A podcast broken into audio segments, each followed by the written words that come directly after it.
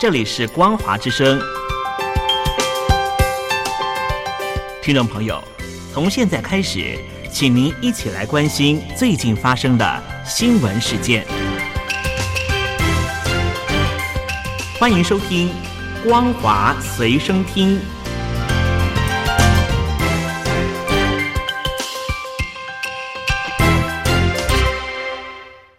欢迎收听今天的《光华随身听》，我是兰玲，带您关心中国境内的重大消息。中国年轻人正面临高失业率，虽然许多地区举办了招聘会，但提供的职缺对求职者来说吸引力太低。最近，郑州招聘会上出现了一份每周工时七十个小时，但月薪不到人民币三千块的职缺，引发网民议论纷纷。根据中国官方今年六月公布的资料，今年五月青年的失业率达到百分之二十点八，创下历史新高。为此，多座城市陆续举办了招聘会，但会中提供的职缺，不管是工时或薪资，对年轻人，特别是拥有大学以上学历的求职者，欠缺吸引力。例如，工业重镇河南郑州最近举办了一场招聘会，聚集了汽车、医疗等产业，开出了包含业务在内的职缺，但大部分的工作都要求每周工时至少七十个小时。以每周上五天班来说，每天的工时长达十四个小时，但月薪却不到人民币三千块。这样的落差让许多求职者却步。一位大学念会计系的杨小姐最近找到了一份月薪只有三千块的工作，大约是她当建筑工人的父亲每个月收入的三分之一。他说：“我爸为了我的教育付出了这么多钱，他认为这是一笔不值得的投资。”而且我也无法想象能够存到足够的钱买房、结婚或组成家庭。外国媒体认为，中国政府虽然努力借由各种方式来创造职缺，但是多数的职缺都是低端工作，对大学毕业生没有吸引力。加上北京当局过去几年来对科技、金融还有游戏产业的打压，扼杀了这些深受年轻人喜爱的工作机会和环境。麦格里集团大中华区首席经济学家胡伟俊他指出，现在中国的经济非常疲软，信心低迷是导致年轻人失业的最大原因。而中国政府目前的政策更注重维安，而不是经济成长，也使情况更加严重。最近两年多以来，中国政府针对国内数十家科技公司实施了五十多项监管行动。包括反垄断行动以及整顿数据违规，这些禁令与罚款重击科技公司的股价，使他们损失了高达一点一兆美元。中国人民银行稍早表示，过去受整顿的十四家网络平台公司在金融业务的专项行动已经基本完成。不少中国科技公司私下认为，政府过去的管理方式阻碍了经济成长。希望可以放宽从二零二零年到现在的严格规定。分析师指出，中国对科技业的打压是从二零二零年十一月阿里巴巴子公司蚂蚁集团首次公开募股被卡关开始。从那之后，腾讯、美团、搜寻引擎百度和电子商务网站京东等等都受到了冲击。当时，这五间公司的股价暴跌了百分之四十点四到百分之七十一。市值蒸发大约一点一兆美元，相当于荷兰一整个国家的经济。在中国年轻人面临高失业率问题时，《人民日报》却发文呼吁他们到祖国和人民最需要的地方发挥光和热，从实际出发选择职业，引发众多网民的批评和嘲讽。有人说：“问题是没人需要我。”也有人问：“是要我上山下乡打仗去吗？”人民日报日前刊出了一篇评论文章，标题是“树立正确的就业观”。里面的观点以及推崇乡村振兴、为国戍边，以及到祖国和人民最需要的地方发挥光和热，引发了众多网民的嘲讽以及批评。还有人形容这是象征言论失控的大翻车现场。有网民说：“到祖国和人民最需要的地方是吗？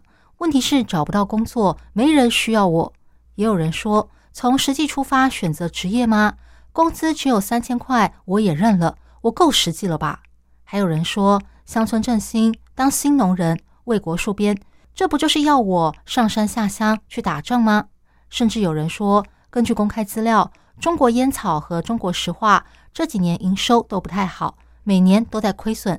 作为热血青年，我志愿申请去这两家公司的任一家锻炼发光发热，我会全心全意为人民服务，跟亏损企业共同进退，望组织批准。也有人批评作者猫在办公室里写这种文章就不怕挨骂吗？此外，也有不少网民把矛头指向人民日报，说我想去人民日报上班行不？也有人说这文章谁写的？我去人民日报帮他提公事包。哪怕提鞋都可以。中国经济低迷，各地方政府的收入也跟着锐减，因此开始减少公务员的薪水，范围遍及浙江、福建以及江苏。最近网络上传出广东省也将跟进。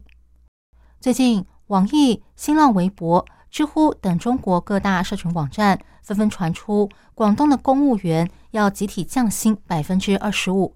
许多网民呼吁广东省政府出面说明，但是相关单位至今依然保持沉默。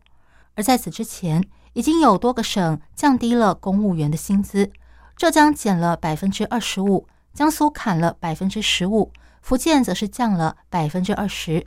主要是因为地方政府以往靠卖地收入维持财政，如今算盘落空，以至于没钱付公务员薪水。今年二月。中国财政部公布去年的财政收支数据，广义的财政支出远远超过收入，高达人民币八兆九千六百万亿元，创下历史新高，甚至比疫情爆发的二零二二年还要高，显示地方财政问题特别严重。中国人民大学财税研究所的副所长马光荣他分析，主要是经济受到疫情冲击，导致地方的财政收支矛盾扩大。去年各省债务增加的幅度明显超过了 GDP 和财政收入，使还债更加困难。面对一蹶不振的房地产市场，北京当局没有颁布鼓励民众买房的方案，而是选择发布使建商更容易获得贷款或滚转旧贷款的措施。外国媒体认为，这显示主政者仍然固守着以借贷增加投资的老办法，不打算提升家庭收入和消费。恐怕难以振兴经济。美国《华尔街日报》报道，六月初，经济学家普遍预测，中国政府将宣布大规模的刺激计划，以促进民众进场买房。但实际上，监管机构宣布的措施却是针对建商，让他们更容易获得贷款或是滚转旧贷款。加上中国央行下调了一项关键的贷款利率，这些做法都显示。中国在解除疫情防控措施之后，初期的那一波消费热潮已经退烧，官员们对于经济前景日益感到不安。经济学家们认为，这些措施显示官员们依然保守的采用透过借贷加大投资以刺激经济成长的老办法，不肯采用风险较高但更有效的措施，以提振家庭的收入和消费。信贷评估机构穆迪分析的资深亚太经济学者艾尔，他认为目前很难对中国经济保持乐观态度。中国解封后的经济复苏力道持续放缓，使中国股市在短暂反弹后开始走软。外国媒体观察到，对于中国股市表现感到失望的投资人，已经开始将目光转向亚洲的其他市场。其中又以日本、台湾和韩国的股市受益最多。过去对全球投资人来说，中国股市曾经是亚洲最有吸引力的市场。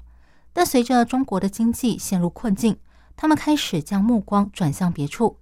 今年到七月十一号，香港恒生指数下跌了百分之四点八，另外沪深三百指数也下跌了百分之零点七。相较之下，日本、台湾和南韩的股市分别上涨了百分之二十三点四、百分之十九点五以及百分之十五点一。